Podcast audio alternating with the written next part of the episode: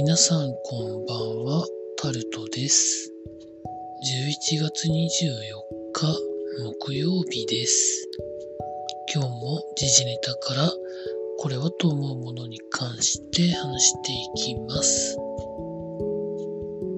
岸田首相が来年1月にアメリカを訪問して首脳会談をやるんじゃないみたいな話が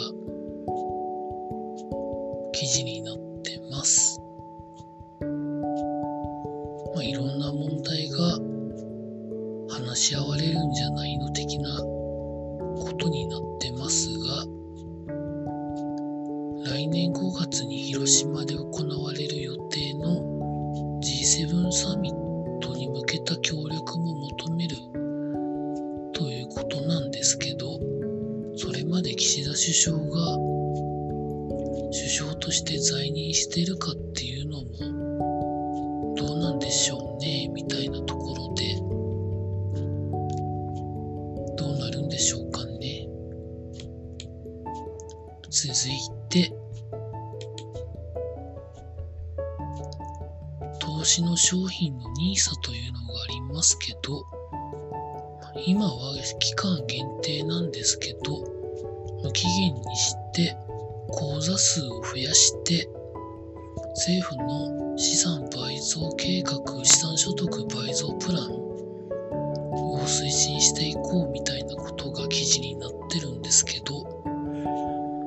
ういうのって大体外国人投資家のね絶好のなんかカモにされそうな気がするんですけどこういうことをやりながら例えば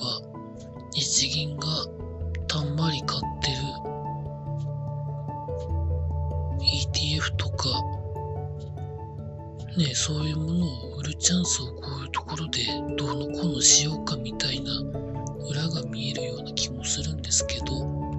あくまでも私の妄想です。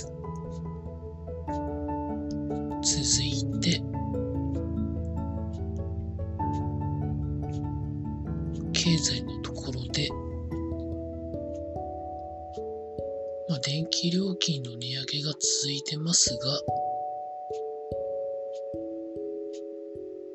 原発の再稼働の加速が焦点という風な記事が上がってます。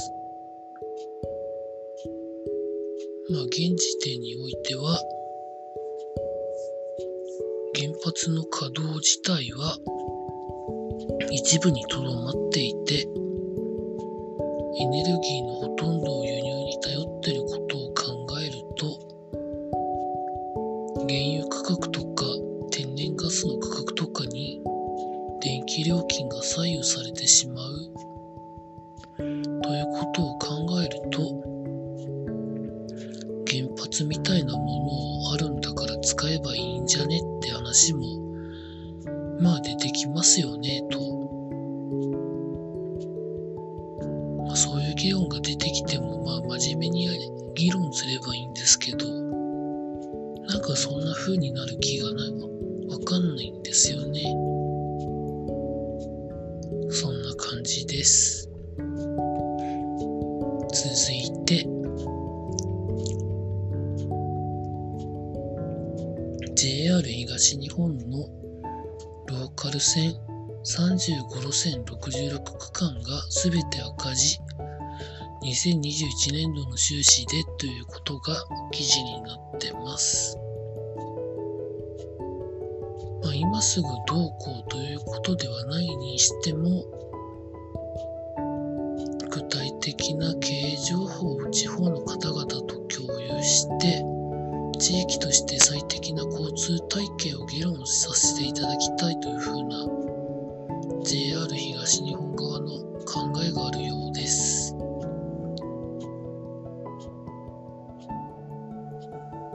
全体でうまく回せばネッワークって保てると思うんですけどね。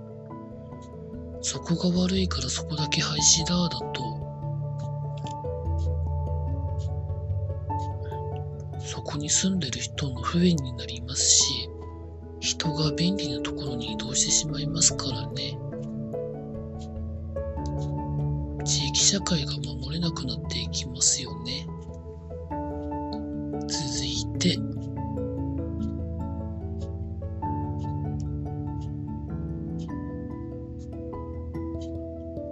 ポーツのところに行きますと、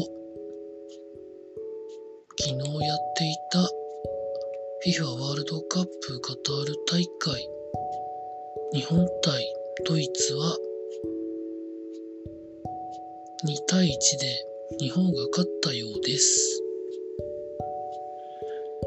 前半に PK を取られて1対0とリードされた後半に流れの中から2点入ったそうです。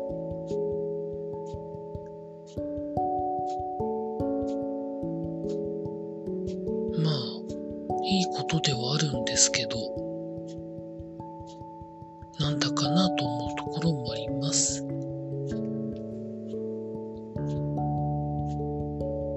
要は、手のひら返しがたくさん起こっているところがなんだかなと思うところです。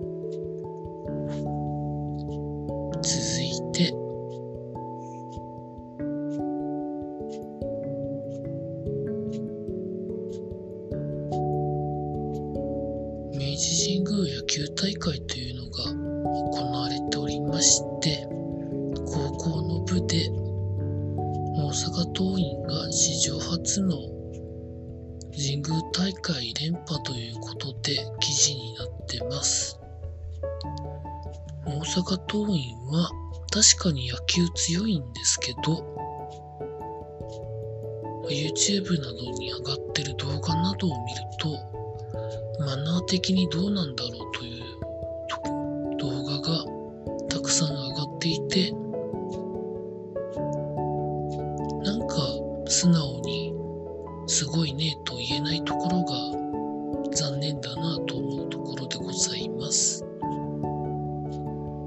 最後にプロ野球のベストナインが発表されました。ジャイアンツと広島とロッテの3球団からは1人も選ばれなかったということで記事になってます。ただ今回も投票なので、まあ、いろんな投票行動があったわけですけど、1票で選手が上がってるものの中になんでかなと思う投票がまたあったので、具体的には言いませんけど、そういうネタっぽいことはもうやらなくてもいいのになと、残念に思うものがあったので、